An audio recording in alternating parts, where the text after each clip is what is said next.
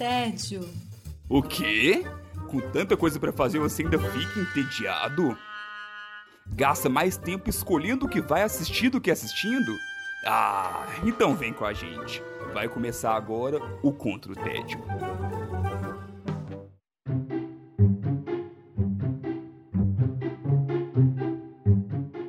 Olá vocês! Sejam bem-vindos ao Contra o Tédio.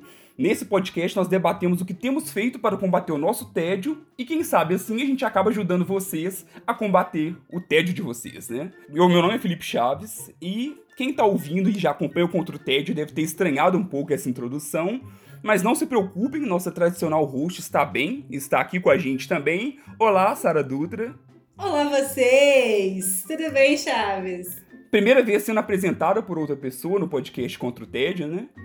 É uma honra ser apresentada, apresentada por você, Chaves. Aí, ó. Olha só, que moral, que chique. Aqui com a gente também hoje o Wesley Alves. É isso aí, galera. Uma honra também, olha pra você ver. Vai todo mundo falar que é uma honra pra puxar saco. Ó, oh, aí eu vou me sentir até animado aqui. Não é? Olha aí. E temos também o nosso, abre aspas, convidado, fecha aspas, Alfredo Dutra, o Godot. Contrato temporário por tempo, tempo indefinido, praticamente. Olá, vocês, combatentes contra o tédio, tudo bem? Meu capitão agora, Chaves, no comando? É isso mesmo? É, vamos ver, né? Vamos...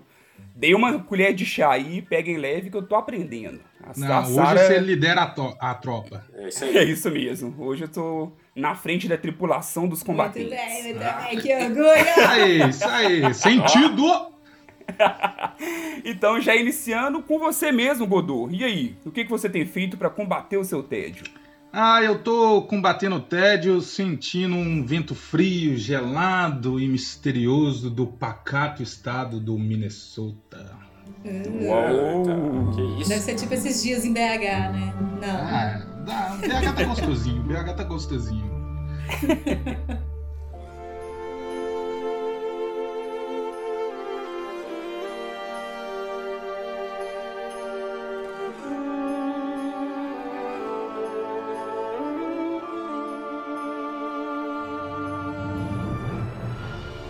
Então, a dica que eu vou trazer hoje é sobre a, a série Fargo que foi lançada em 2014 e que é inspirada em um filme de 1996 com o mesmo nome, que é dirigido e roteirizado pelos irmãos Coen.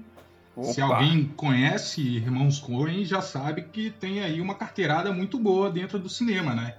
E, aí... e se não conhece, vá procurar. E quem não conhece, vai procurar, porque tem filme bom aí no, no gabarito do, dos irmãos, viu? Dos brothers. É, a série ela está disponível na Netflix e, como disse, foi baseada no filme e não deixa a desejar, não. O filme é muito bom, muito bom mesmo, foi bastante premiado. Acho que chegou a ganhar Oscar de melhor roteiro original. E para você fazer uma adaptação para para TV, né, ainda mais com várias temporadas, é bem difícil e conseguiu entregar assim com primazia. É série que tem que assistir. Quem não assistiu já vai levar a bronca aqui, porque já tinha que ter assistido. A gente tem que Opa. fazer um episódio de séries que você é obrigado a assistir segundo contra o Ted. Ah, isso é uma boa, hein? Que, séries que você não assistiu, nem escute esse episódio. que você vai ser xingado. Só acho que no episódio desse eu tô ferrado. A gente te deixa de altas, Wesley. A gente te deixa de altas. A gente já deixa a listinha lá, ó, se você não viu nenhuma dessas, não escute.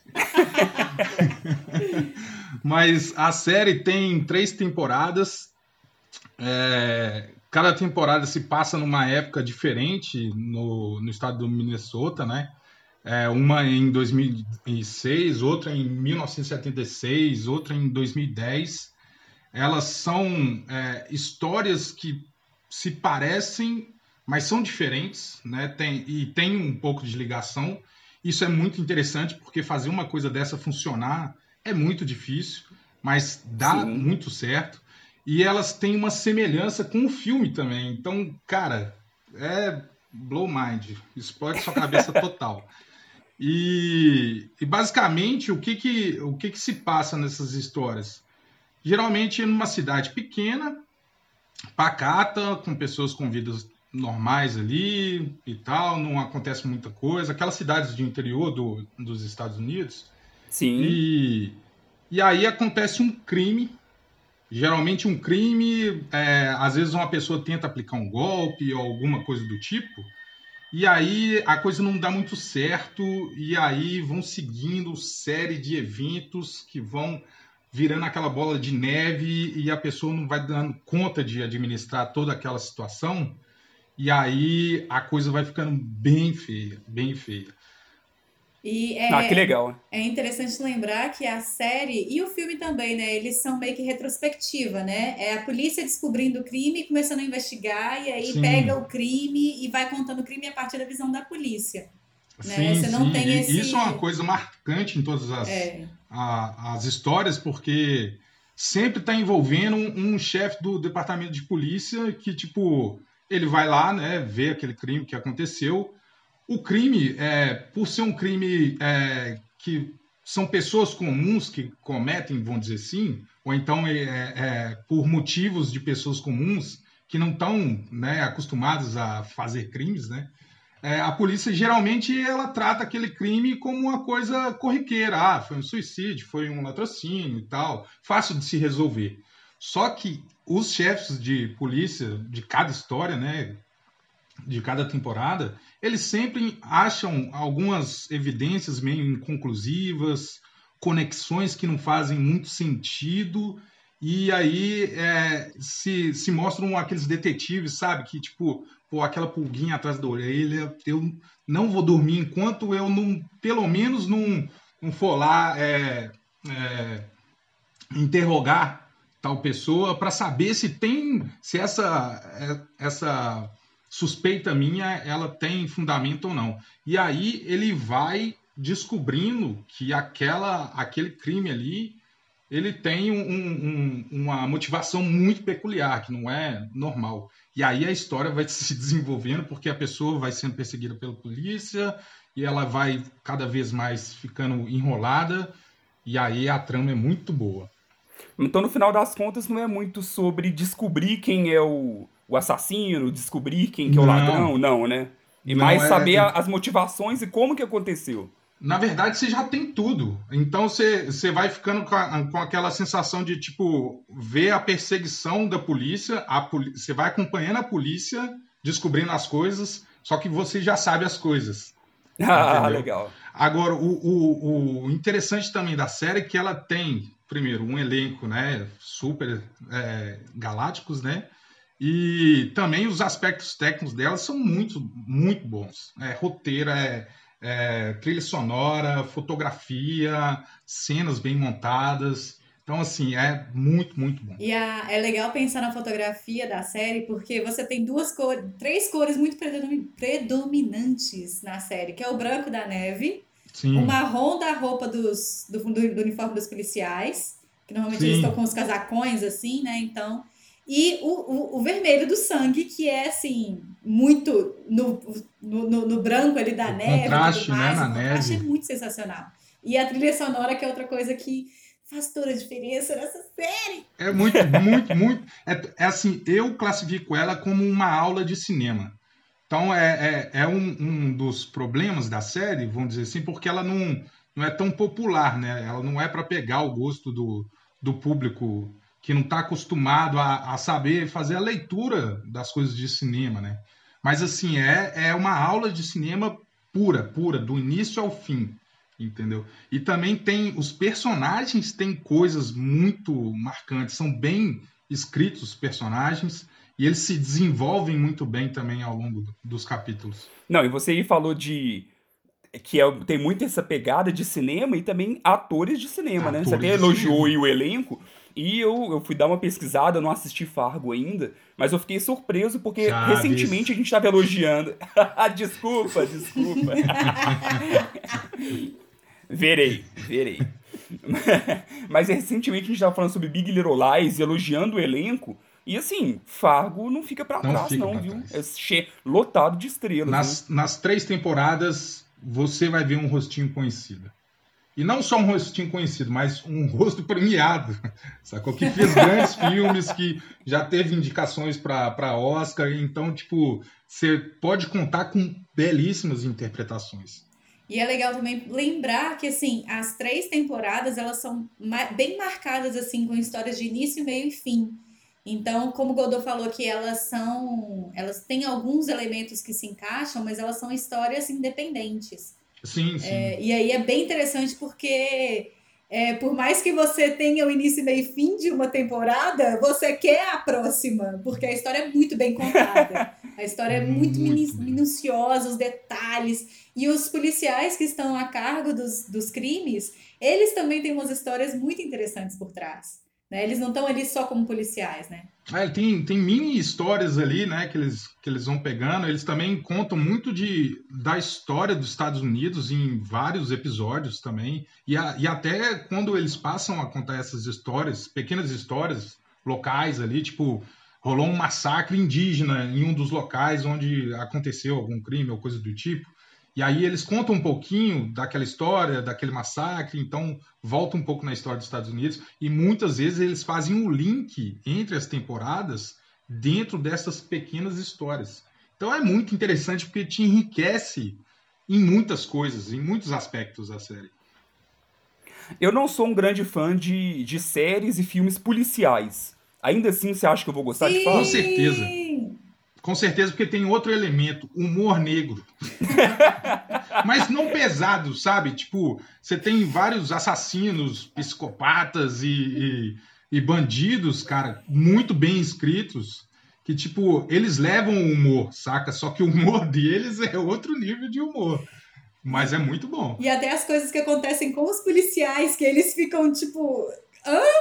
Né? Tipo, é difícil de acreditar. É, né, exatamente. É muito. Ele não é assim. É uma série necessariamente policial do jeito, da forma como a gente imagina. Tradicional, não.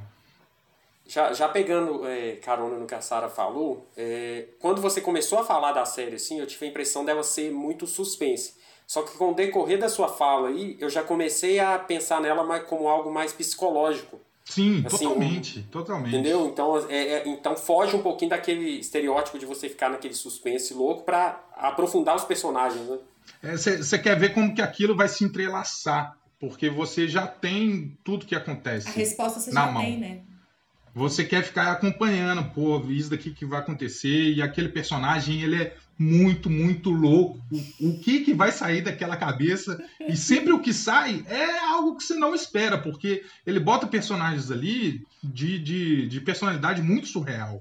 Sabe? Tipo, vilã de novela dez vezes mais. Sabe? Aquela coisa que você não espera que a pessoa vai fazer, ela vai lá e faz pior ainda. Esse caralho! É muito bom, gente. Obrigatório, dever de casa aí para quem não, escutou, não assistiu, assistir. Pode deixar. E é, e é isso, né? Porque eles colocam um vilão dez vezes pior do que o vilão de novela mexicana, mas ele é crível. Ele não ele é do é tipo crível. ridículo, ele não, não passa da barreira do ridículo. Sim, ele sim. fica na barreira do tipo, what? Do, do, tipo assim, ele realmente... é caricato, mas ele é. Cara, é, nos Estados Unidos, depois de você assistir Tiger King também, você percebe que tudo é possível, cara. Tudo é possível. eu, tenho, eu tenho um primo que ele fica indignado porque no nosso grupo de amigos, assim, muita gente não assistiu Fargo. Então a gente tá comentando de série, gente, mas vocês estão falando dessas séries aí, mas por que, que vocês não assistiram Fargo até hoje? Olha então aí, tá ele. acha que é, pelo que você falou aí, é realmente uma série obrigatória, né? Igual, igual nós já reforçamos de. Não, é obrigatória. Tipo, se você der aquela chance para ela, cara, ela não vai te decepcionar em momento algum. Ela pode ser um pouco mais difícil de você levar ela.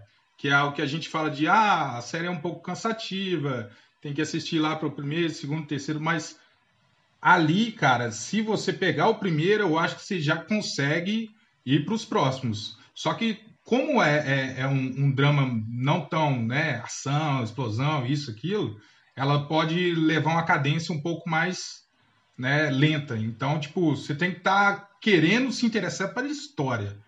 E ela é uma série de construção de personagem, né, no final das contas. Sim. Então, assim, todas as temporadas você tem um reboot da reconstrução dos personagens ali.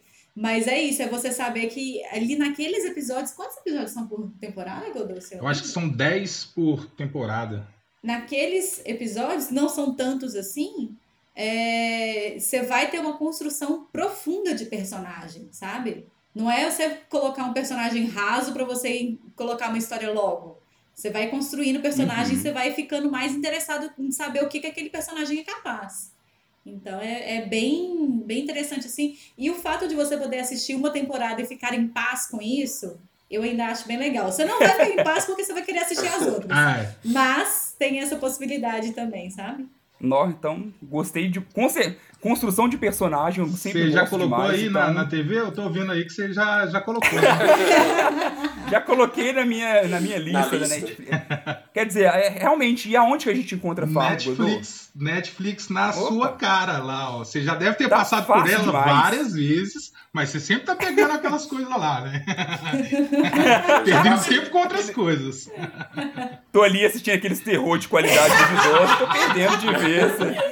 Não vou nem comentar. Larga essas drogas, Chaves. Isso daí vai te dar overdose ainda, cara. Meu Deus do céu. Ok, então, então Fargo disponível na Netflix. Passando então para Sara Dutra. E aí, Sarinha, como você está combatendo o seu tédio? Eu tô combatendo meu tédio tentando descobrir qual é a diferença entre lhamas e alpacas. Porque o mundo tá eu também não sei não. Alpaca é maior, né? Não? Seu nome. É tudo cabrito. É o cabrito gringo. Não, é o cabrito com mistura de girafa. Cuidado, ela cospe. É o nosso Eu lembrei esses dias, por vários motivos, de um filme maravilhoso que é muito pouco assistido pelas pessoas. Que no, no desafio que eu fiz do, do, dos filmes, sei lá quantos dias de filme que eu tinha que postar no Stories lá, que apareceu contra o TED também, foi nessa hora que eu descobri que essa é a minha comédia favorita da vida, que se chama A Nova Onda do Imperador. Aê! Aê. Nostalgia.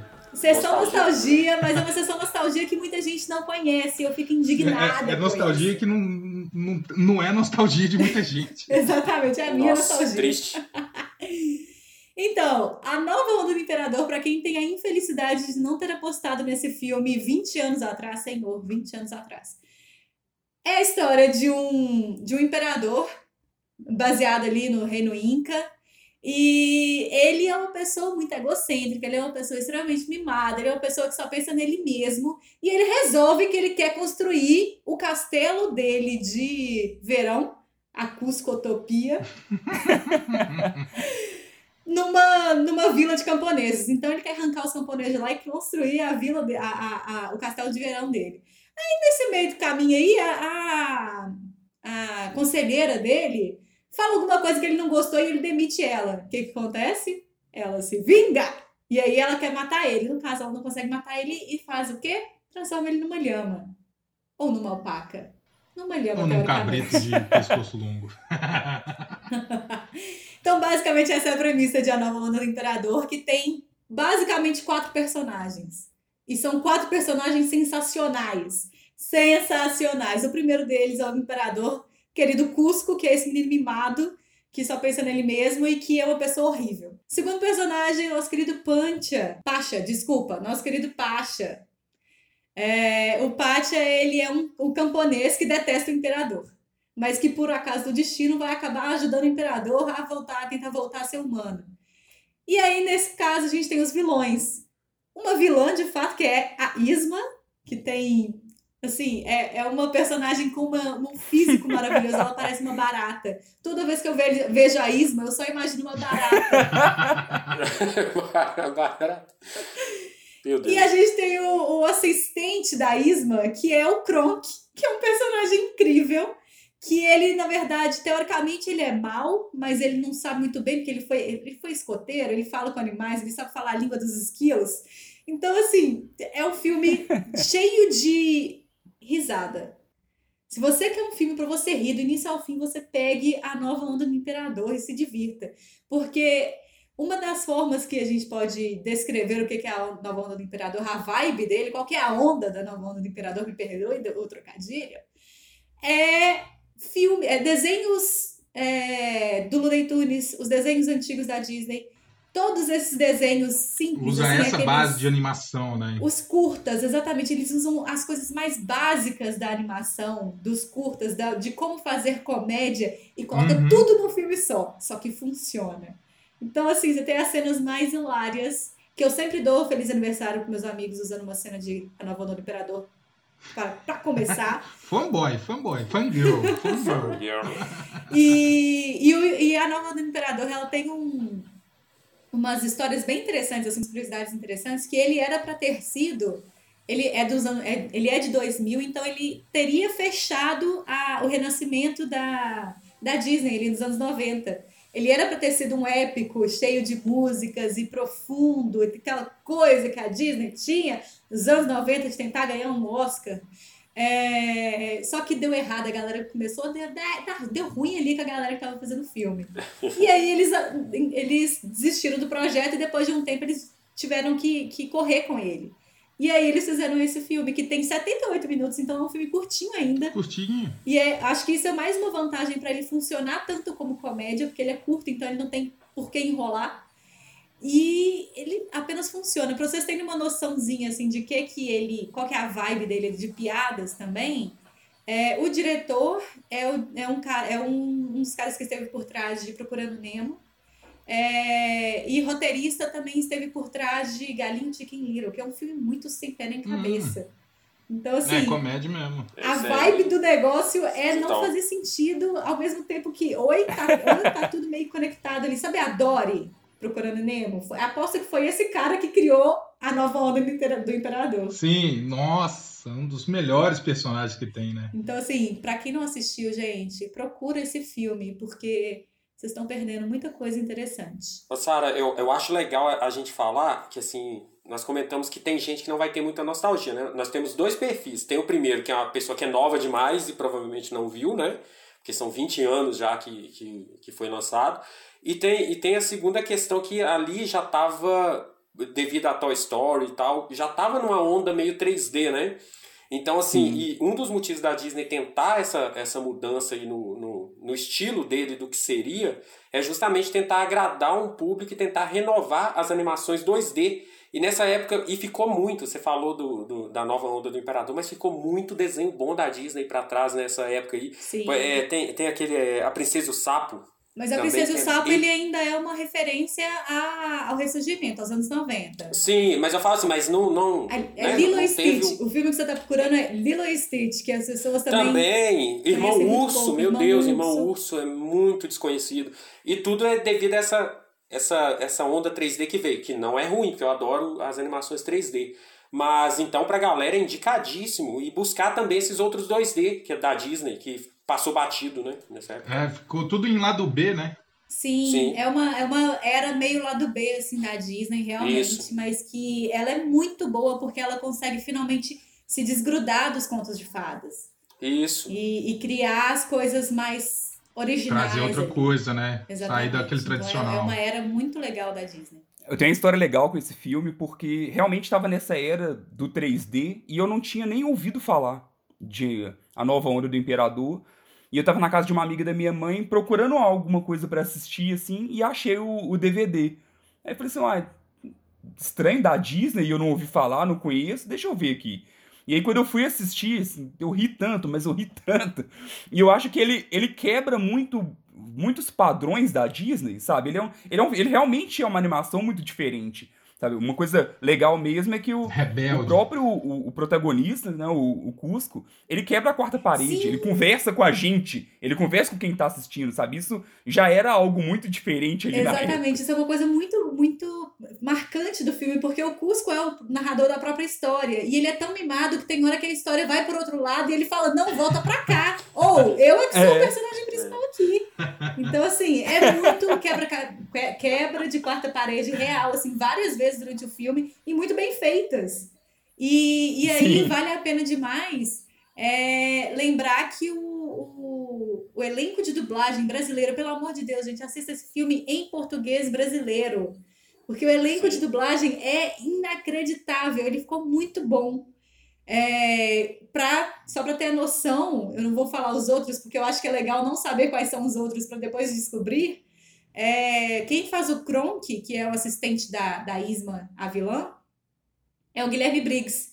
E o Kronk, ele, ele é um personagem que ele é, ele é meio estúpido, meio bom demais. Ele fica no, no, no meio termo ali que é difícil de entender o que, que ele está fazendo, onde ele está sabe? E só para lembrar, Guilherme Briggs é o responsável por Buzz Lightyear, é responsável por. É, agora eu esqueci todos os outros milhares de personagens que o, que o Guilherme Briggs faz. mas se você conhece uma voz de dublagem, é do, do Guilherme Briggs. Não, mas ele é uma das vozes mais conhecidas, Sim. né? Eu adoro ele.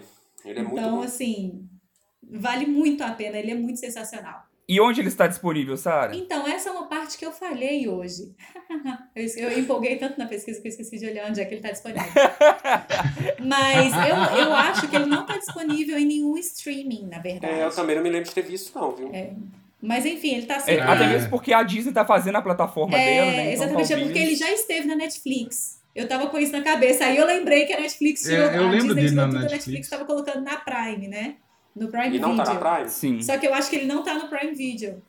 Então é na lojinha. Ele tem no YouTube pra você alugar. Tem aí, ó. YouTube para alugar. Esse aí é o lugar onde você vai ver. YouTube boa, para alugar. Boa, boa. Isso aí, ó. Dá um Google lá, galera. E, aí vocês conseguem e assistam, achar. Pelo amor de Deus, esse filme é muito bom. Vocês não vão se arrepender. Eu quero assistir de novo. Eu já fiquei com vontade de novo, cara. Eu não posso ficar fazendo podcast com vocês, não, porque eu fico muito influenciado e eu tenho pouco Tem tempo. Tem tempo que eu não assisto. Tá tanta boa indicação. A baixa produtividade, eu, né? Já tá passando na minha cabeça aqui várias cenas do filme e eu fico me policiando para não dar spoiler para quem não viu aqui. Porque a minha vontade é de fazer várias cenas aqui. Não, pra vocês terem ideia, assim, a gente a gente grava com vídeo também, conversando por vídeo aqui, enquanto a Sara falava do da, da, animação, tava todo mundo com um sorrisinho no é. rosto, assim. um sorriso nostálgico bom. Filme, então, você já começa a rir. Realmente é, é muito divertido, é, é uma animação leve, rapidinha e muito boa. Vale a pena conferir. E ela é aquelas animações que, assim, o... ela é uma animação que conta um caminho, né? Do sair de um ponto e ir para o outro. E esse caminho, ele, eles conseguem fazer essa coisa simples, que é sair de um ponto e ir para o outro, ser genial, com, com sacadas muito boas. E, e ainda tem toda essa possibilidade de você conhecer um pouquinho da cultura inca. Então fica a dica. É, que é um, o mais interessante também, né? Isso é importantíssimo. Sim. Bom, então vamos para a nossa próxima dica, então. Wesley Alves, o que você tem feito para combater o tédio? Eu tenho assistido aquelas série, sabe? Aquele tipo de série assim que você sabe que ela não é melhor que a outra, mas quando você começa a assistir, você não para e acaba deixando uma melhor para trás. Nossa, pesado isso aí. Acho que a Silvia faz isso muito. Eu podia estar assistindo Fargo. Podia estar assistindo Fargo. Aí, ó.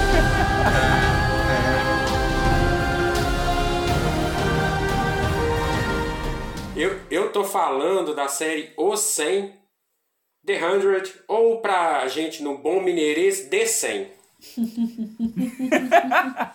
The 100. The 100. É, é, é uma série que eu gosto muito, eu comecei a assistir ela por volta de 2017 mais ou menos. E eu, é, o primeiro episódio deu aquela impressão de ser aquela, só mais, mais uma série teen, é, voltada muito para adolescente, que eu não ia gostar.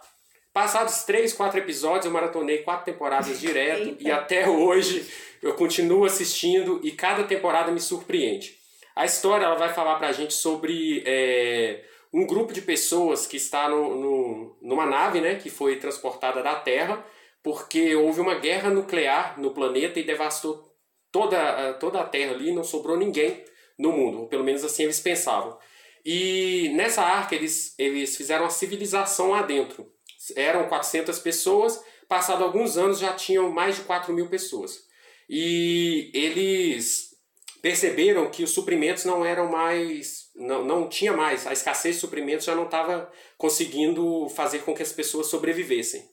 Nisso eles decidem enviar para a Terra 100 jovens para explorar e ver se a Terra estava habitável. eles escolhem ali pessoas que é, eram fora da lei dentro dessa, de, dessa nave que eles intitularam de Arca. E eles mandam esses garotos para a Terra para verificar se, se, tem, se tem como sobreviver lá, para depois eles irem. Ou seja, mandam para como bode expiatório mesmo ali. Só que chegando na Terra, é, eles descobrem que restaram alguns humanos ainda, e esses humanos, olha a criatividade, são chamados de terráqueos. Começou bem. Criativo pra caramba, né? É, vamos lá. Só que é aquele negócio, pelo começo da série, a gente já percebe qual as ideias que o autor vai ter ali. Ele vai trabalhar muito, a série trabalha muito a questão da humanidade mesmo, né? Então você vai ver durante uh, o decorrer das temporadas vários, várias referências a estilos de, de políticas, estilos de governos que existem na realidade que vão se formando. A, a série tenta mostrar que não importa quantas vezes a humanidade tenta recomeçar, os problemas sempre vão existir. A série mostra que a ganância sempre vai existir. Que otimista. É a realidade, é a realidade. que realista, né? Seres humanos, isso é uma praga. É realista, é, é uma verdade, entendeu? E por mais que eles tentem sobreviver ali, eles, eles vão perceber que os inimigos deles não são somente as pessoas que, que restaram lá, que são os terráqueos, porque eles são, é, apesar de serem humanos que ficaram ali, eles são bárbaros mesmo, né? Só que eles vão perceber assim que dentro da própria, é, do, dos próprios 100 ali, é, tem pessoas que querem tomar o poder, tem pessoas que querem matar um ao outro, até porque é, restou ali resquícios de desentendimentos que aconteceram na arca. E o legal dessa série, que eu gosto demais, é a forma como ele consegue trabalhar os personagens nós vamos ter personagens que eles vão desenvolvendo durante cada temporada e a forma como o autor consegue retornar alguns temas. É, ela, ela está na sexta temporada na Netflix, porém o autor já falou que vai terminar na sétima. Olha aí, Sara, isso é bom, né? Para você principalmente. Quase é... me convenceu a assistir agora, Wesley. Quase me convenceu. Já é meio muito, né? Não, então, quase convenci. Vamos lá. Mas é a série, ela é baseada no, nos livros, né? Vieram os livros e eles fizeram essa série aí base, só baseada mesmo, porque eu tava dando uma lida até para trazer aqui pra, pra galera, e ela foge muito da história original. Dos, são quatro livros, e para vocês terem ideia, a quinta temporada ela encerra falando que terminou a história do primeiro livro. Jesus e aí, do céu! Nossa E aí agora eu tô curioso para saber o que que o autor vai arrumar pra, Game of Thrones. Pra terminar essa série. Game of Thrones Esse... perto de 100, The Hundred. Jesus! Exatamente. E eu não sei o que, que ele vai arrumar para fazer com duas temporadas um final que vai agradar quem é fã dos livros, né? Eu não sei como ele vai ah. Mas aí quem disse que ele tá preocupado com essa galera? Vai vendo. Ih, cheirinho aí de Lost. Eu já vi esse filme. não é? Ó, só que sinceramente, até a sexta temporada ela é uma série muito coesa. É, a única temporada que eu achei um pouco abaixo foi a terceira temporada, mas no geral é uma temporada que mantém a qualidade. E o legal disso tudo é que o, o, o autor ele falou assim que vai terminar a série justamente para terminar no auge. É uma coisa que eu elogio demais, porque é, ela é uma série que eu, eu, eu vou, vou até levantar a questão aqui que em, conversando em, em off, né, no, no, nosso grupo lá, a Silvia falou que é o. Nossa, como é que fala? É guilty. Guilty pleasure. Isso. Ela falou que, que é o dela, né? Assim, e aí eu fui, eu pensando bem aqui, eu fui dar uma olhada e, pelo, pelo menos pelas estatísticas que eu tava vendo, ela tem muitos fãs no Brasil. Só que eu não vejo esses fãs. Nunca ouvi falar dessa série, inclusive. Eles têm vergonha, não é possível. Ou seja, parece que que sim, que, que a série. É um guilty galera tem um pouco de vergonha de falar que gosta. Deixa eu te falar uma coisa bem baixinho. Eu Aí, ó. Pô, cara, assim. Não conta pra ninguém. Então, então, então me ajuda aí a mostrar pra galera. Porque, assim, gente, é viciante. Eu não sei explicar para vocês, mas eu acredito que seja o carisma dos personagens, que seja a forma como o roteiro se desenvolve. Tem plot twist pra para dar rodo, como diria. Então você termina um episódio sempre muito louco para ver o próximo episódio. os finais de temporada é, é, te deixam muito loucos para ver a, a, próxima temporada. Eu, eu sou um grande fã de série, série, filme, obras assim de futuro distópico, apocalipse e tudo mais assim. Então, na hora que eu vi a premissa, eu achei a premissa super interessante.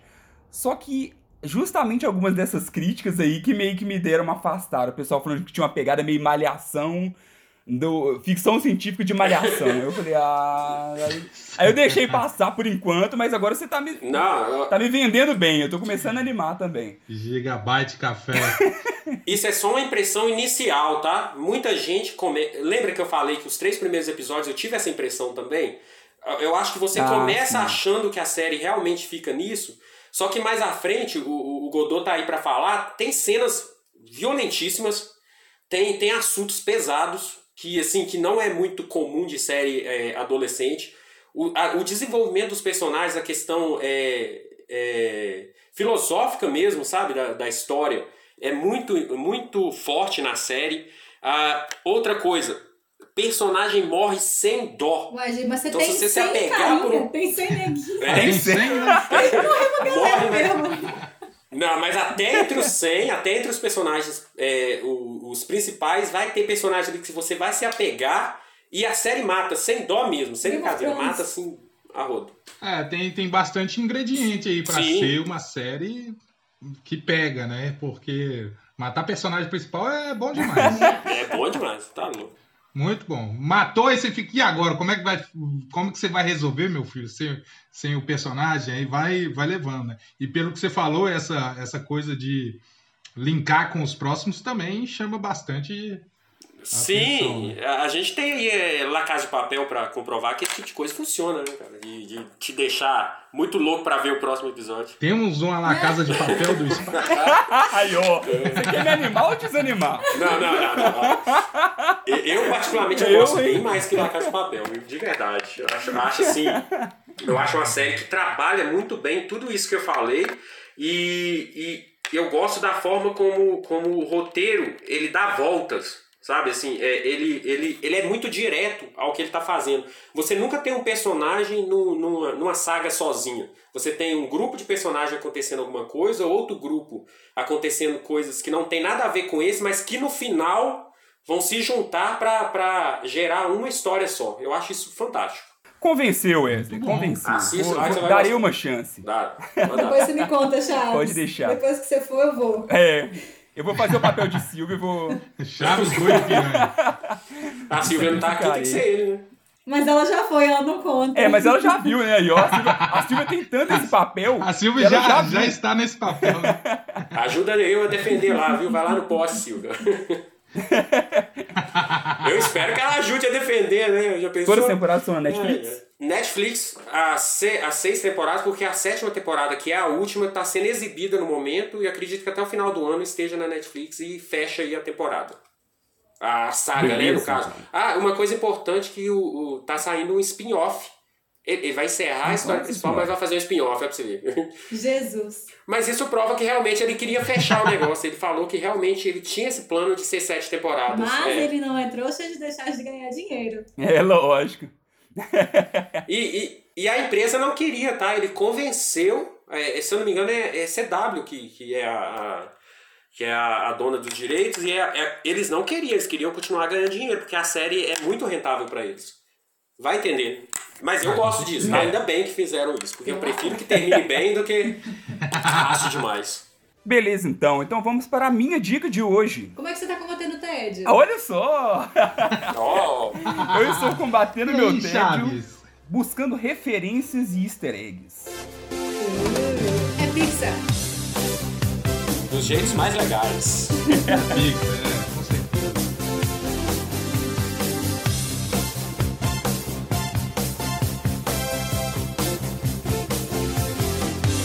Então, eu revi no final de semana passado Jogador Número 1.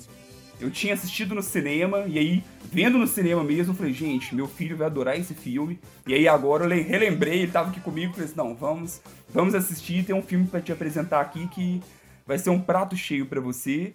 E ele realmente gostou bastante, não tem como não gostar, principalmente na pelos gostos que ele tem ali, o que, que ele gosta de, de videogame, de tudo mais. É um nerdzinho. Mini então chavinho. Tem como não gostar. É um chavinho.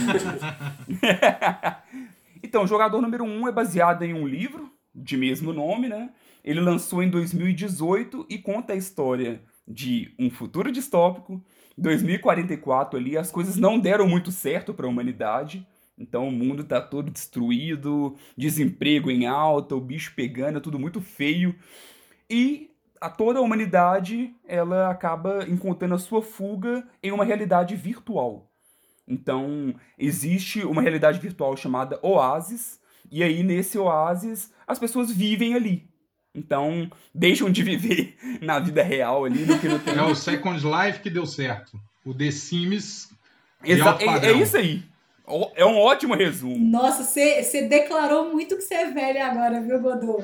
Ah, mas nós estamos aí é pra isso. Mais do que você falando 20 anos atrás, Né? que foi a estreia do, do Novão do Imperador. então, é isso mesmo, é um Second Life que deu certo. Ok, então o criador desse, desse, de todo esse mundo aí, desse jogo, ele morre, mas ele deixa para trás um, algumas pistas para um grande easter egg, que é um, um segredo ali para ser encontrado, que quem encontrasse ia simplesmente herdar essa toda essa empresa, ia ser dona desse jogo. Então, a gente acompanha a história de um, de um jovem que é super fã desse, desse criador, que é o, ele chama Wade na vida real e é o Parcival, no, o personagem dele ali Que nome no bonito. 3D, Eita. no, no Oasis. Parcival dói, viu? E a gente acompanha ele. Podia ser Redneck, alguma coisa. É 322. Que é o nickname, né, de Isso. jogador. E a gente acompanha então ele a saga dele para buscar isso, porque na vida real também existem grandes empresas querendo achar isso para poder tomar o controle do, do Oasis. Então a gente vai o tempo todo mesclando e identificando ali tanto fora a vida real, né, a, toda a aventura dele na vida real, quanto nesse mundo 3D. O diretor é o Steven Spielberg, Ó, e assim, é o Steven Spielberg sem controle, sabe? Ele- eles deram, eles deram para ele assim, olha, você pode fazer o que você quiser. É um mundo virtual. Tem um livro aqui que envolve games, é, filmes, séries, animes e o que vai, o que a gente conseguir de dinheiro e de contrato, você vai pode colo- tentar colocar aí no filme e vamos que vamos. Então assim, é um deleite visual, praticamente, você assistir. Totalmente. total, total. Totalmente. ele deve valer só pelas referências, assim, né? A história é tipo, ah, a história é secundária, mas assistir as referências deve ser legal demais. Ah, eu costumo classificar o jogador número um como aqueles emuladores que você entra e tem 2.400 milhões de jogos para Nintendo, Sega, tudo, tudo junto. Num, num, num programa só. E aí você vai arrastando a lista e você pode escolher qualquer jogo do universo. É jogador número um. Vai ter todos os jogos do universo, todos os filmes, todas as referências do, do mundo pop ali. Você vai ficar assim, você não sabe para onde você olha na tela. Em diversos momentos. E impre- impressiona a quantidade, igual o Felipe falou aí, a questão né, de, de direitos mesmo. É, é impressionante a quantidade de coisas que o filme conseguiu trazer, cara. Porque, assim, é, eu acredito. O Felipe, você disse que foi a segunda que você assistiu, né, Felipe? Foi a segunda vez e com certeza Falta já até adianta. Eu vi coisa que eu não tinha visto. É, é, é toda hora que você assiste, É, você é. vê alguma coisa diferente. E a gente sabe que não é simples, assim, conseguir direitos de, de tanta coisa famosa. Então é, é, é surpreendente, eu me surpreendi. Eu tava esperando um easter egg aqui, outra ali, mas esse tanto de coisa jogada na tela é. É, É, é overdose total de todos os personagens. É, o- o- qua- quais são aquelas franquias que, que Crossover. misturam? Um crossover. O? DC crossover. versus Marvel é, vs versus Capcom. É. Marvel versus Capcom, só que Marvel versus tudo com tudo mais um pouco. E aí vai aparecendo todos os personagens. Mas assim, É é, como se muito fosse bom. uma possibilidade também dele até ir flertando sobre vários gêneros diferentes ali. E isso é o que é, também é de acordo com o livro, né? O que já tinha no livro Sim. também.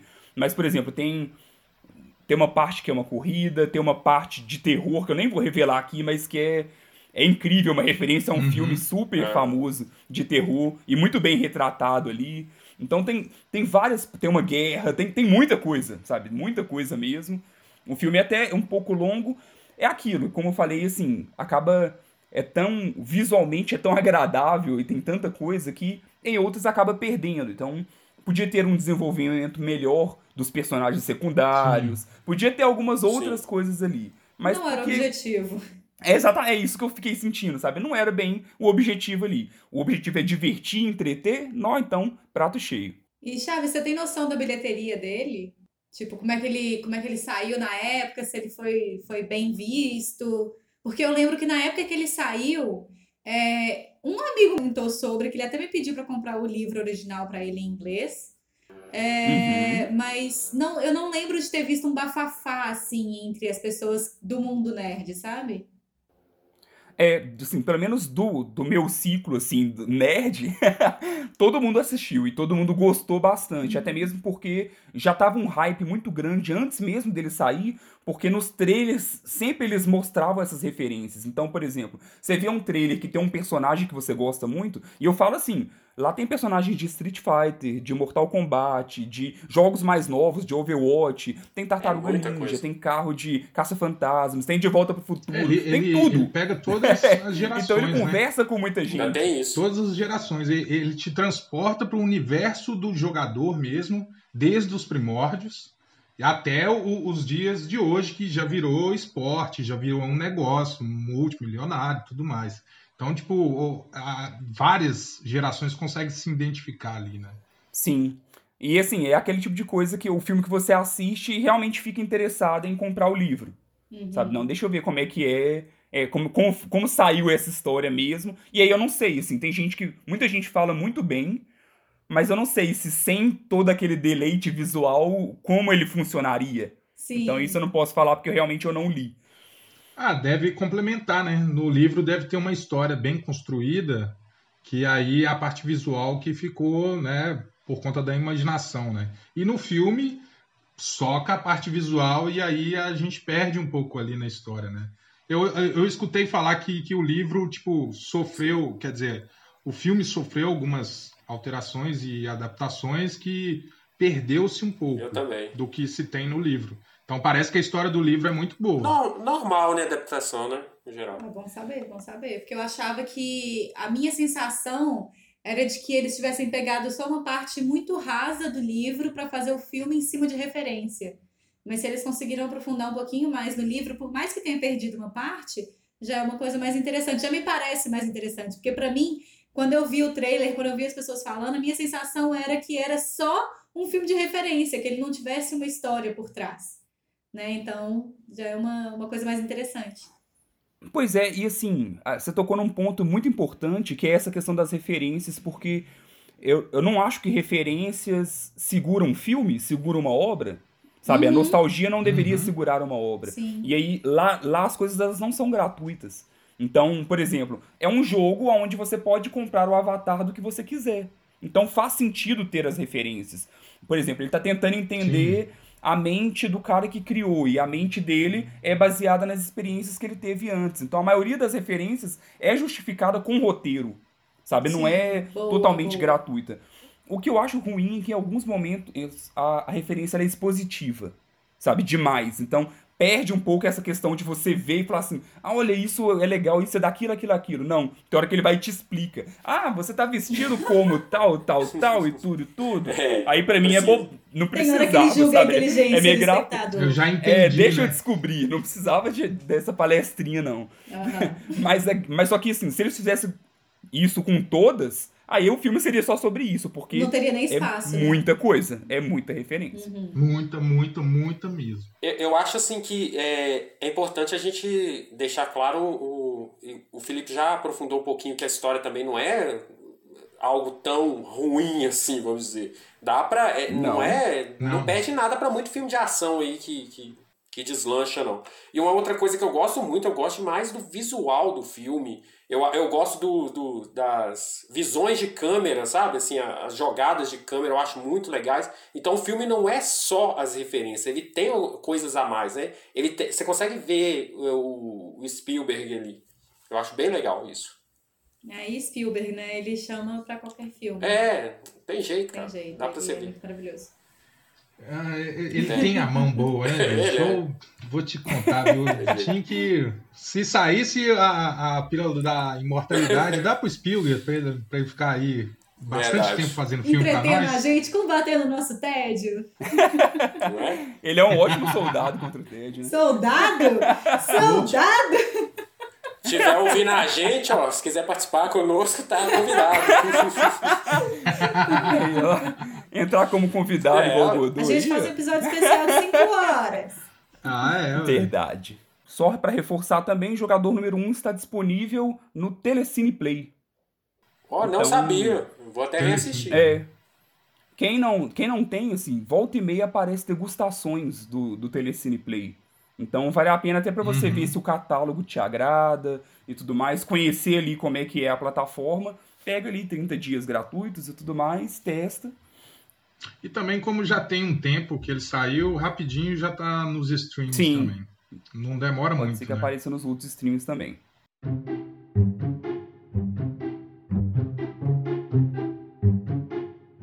Bom, então vamos agora para o nosso bloco final aqui, para os nossos grandes abraços, para os nossos seguidores queridos. O primeiro deles, então, é para Cibele Montanha, cibele.montanha. A Cibele, ela acompanha a página desde o primeiro post. Ah, que linda. ela já estava lá. Então, assim, Menção honrosa. ela é antes, bem antes do podcast, tá aqui agora ouvindo o podcast também, comenta direto, então é super presente. No post de Brooklyn Nine-Nine, ela falou sobre que alguns amigos já tinham recomendado, ela não tinha gostado inicialmente, depois ela deu uma segunda chance e gostou, e que ela repara que muita gente é dessa mesma pegada, e eu sou assim Sim, também, sim. então a primeira vez que eu assisti eu não gostei tanto, agora eu já comecei a ver de novo. Até o quinto, sexto capítulo ali, eu ainda tava É tipo, ah, não, meh, vamos, né? vamos continuando, vamos continuando. Mas agora eu já tô adorando os personagens, já tô, Pegou no trampo. já tô conhecendo os Você personagens. começa a gostar de Brooklyn Nine-Nine depois que você aceita o Peralta na sua vida. É, eu, eu- por enquanto, eu, Você aceitou o Peralta, aí você começa a assistir. Aí você abraça. É. é, eu, tô, eu tô começando a, ainda a aceitar, ainda não tá tão fácil não, mas eu gosto muito de todos os outros. Ainda não chegou no Então, ponto. como tem todos ver. os outros que são muito bons, então Sim. vai compensando pra mim Sim, ali. exatamente, exatamente. E eu acho que também o Peralta vai perdendo espaço ao longo do- dos episódios. Isso é bom. Sim, sim. E o, e o Contra o Ted tá provando aí que segundas chances vale a pena, tá vendo? Sim. É, Demais, gente. Demais. Breaking Bad. Vai, Wesley. Breaking Bad. Ô, Wesley. Você tá aí É. com The 100 e Breaking Bad na gaveta. Não, não é possível. Acabei de falar, eu tô assistindo série que eu sei que não é melhor que algumas. aí. Olha só, olha Fazer só. o quê? É a Guilty vida. Pleasure. Mas é isso, Sibeli, muito obrigado, um grande abraço pra você, muito obrigado por todo esse acompanhamento. Valeu, Sibeli. Valeu. Muito obrigado, Sibeli. E o outro é pra página Board Game BH, arroba Board Game BH. Esses também, assim, estão sempre no. Primeiros comentários, sim. Sempre. Saiu o post, é o primeiro comentário. Não, é, ouve na, ouve na sexta-feira mesmo, já tá ouvindo o podcast, assim que sai, já ouve, já comenta. É muito legal, inclusive, assim, eles já fizeram, lá na página deles, eles já fizeram um post divulgando o podcast do Contra o Tédio. Ai, tão bonito. E isso é muito legal. Nossa, Show. e assim, e quando o podcast foi criado praticamente. Então, muito legal mesmo, estão apoiando desde ali do início. É, eles lembram muito do, do episódio do ódio ali, que eles comentaram sobre. Porque no episódio do ódio é, é meio difícil, né? Tem coisa ali, eles falaram, até- até É, reforçaram. que- cuidado com o que você vai falar aí, porque vai voltar tudo, hein? eles falaram justamente isso, que tinha coisas que eles concordavam muito, mas tinha coisas que discordavam muito, e que eles até abriram a foto de cada participante para dar punhaladas virtuais.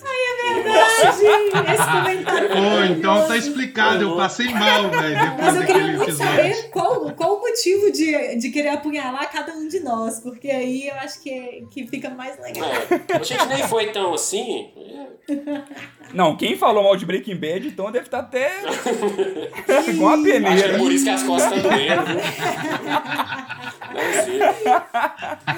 Ô Felipe, eu, eu, tenho, eu tenho um depoimento que é, eu comecei a seguir eles, né? Depois de, de aparecer muito lá no Contra o Tédio. E depois de seguir ver tanta postagem de, de, de jogos lá, eu comprei um. Depois de anos, eu acabei comprando um, um game por causa deles lá. De tanto ver jogo lá, eu falei, eu vou comprar um outro. Faz tempo que eu não compro. Olha aí! Troca de Pronto, é. indicações. É uma troca. O contra o TED é uma troca. Muito bem. Foi, você foi digitalmente influenciada. É, Pois é, nós aqui gostamos muito, Muito de jogos bom. de tabuleiro. Sim, até o saudades pro poder jogar jogos de tabuleiro com pessoas. É, a, a má notícia é que eu comprei justo no início da pandemia, não joguei até agora. É foda. Vai passar, vai, Vai passar. Então, mas nós gostamos muito e quem gosta também, até mesmo quem não gosta, vale muito a pena conhecer a página do Board Game BH, porque é até uma proposta muito diferente. Existem várias e várias páginas, até a gente faz também lá no Contra o Tédio algumas indicações e reviews de jogos, mas a proposta deles é mais falar sobre promoções, torneios, novidades de jogos que estão chegando no Brasil e muito mais. mais é. sobre o universo do, do Exatamente, como game, se né? fosse um, um canal de notícias ali de, de board games, e isso é muito legal porque falta, sabe? Eu não conheço outras páginas, e é muito focado até mesmo também aqui na região de Belo Horizonte, Minas Gerais, o entorno aqui, mas quem é de fora também pode acompanhar, ainda mais agora, nessa época de pandemia, que vários desses jogos estão disponíveis também para jogar virtualmente. É diferente, sabe? Eu acho que perde um tiquinho da magia, mas é possível, né? É o que Então- tá tendo pra hoje. É bom pra ir treinando, pra quando Adaptar, né? normal, todo mundo tá afiado. É, vai treinando e quando você encontrar com seus amigos, você destrói. Eita, tô com medo. Mas é isso, muito bola. obrigado, pessoal. Valeu demais pelo Valeu. acompanhamento. E aqueles abraços finais. Um grande abraço, Godô. Um abraço aí, galera. Muito bom estar aqui com vocês. Mais uma vez, combatendo o tédio, gravando este podcast. e... e é isso aí. Vamos lá, vamos que vamos. E semana que vem já tem especial aí, Oh, galera. é mesmo, hein? Perto aí, ó. Já joguei aqui na fogueira, vai ter que Ixi, fazer. ai meu Deus. Agora não dá pra correr mais, não.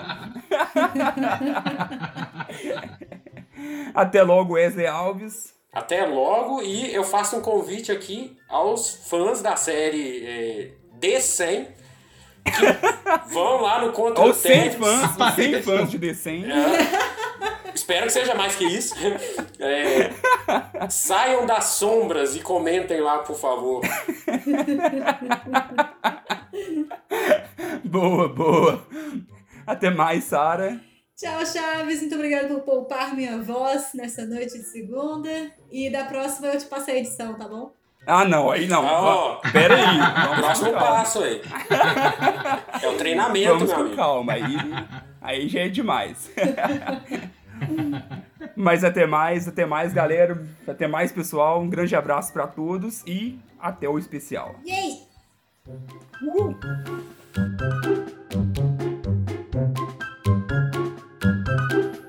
Passar a energia da Sara de, de empolgação, de entusiasmo. Isso que eu, Não é a minha energia, isso é que, a eu, sua. isso que é o difícil. Eu não sou tão empolgado assim. É porque você não tem ódio suficiente no seu, no seu coração, Chaves, pra converter em energia, entendeu? Então, assim, você tem que saber de onde você vai tirar a sua energia. A minha energia eu tiro do ódio. Onde é que você vai tirar a sua? Imagina eu, bem-vindo ao Contra o Tédio. Ah, é? Não dá, não. Não, não, dá. não rola, não rola. Virou contra o tédio. não dá. me salvem, me ajude, por favor. não. Ele está quase me matando. É o Contra o meu tédio. Cada um na sua mesmo, meu. Já parece um help na tela da pessoa. assim. CVV. Ai, bicho. Aí o final do, do podcast é ligue Centro de Valorização.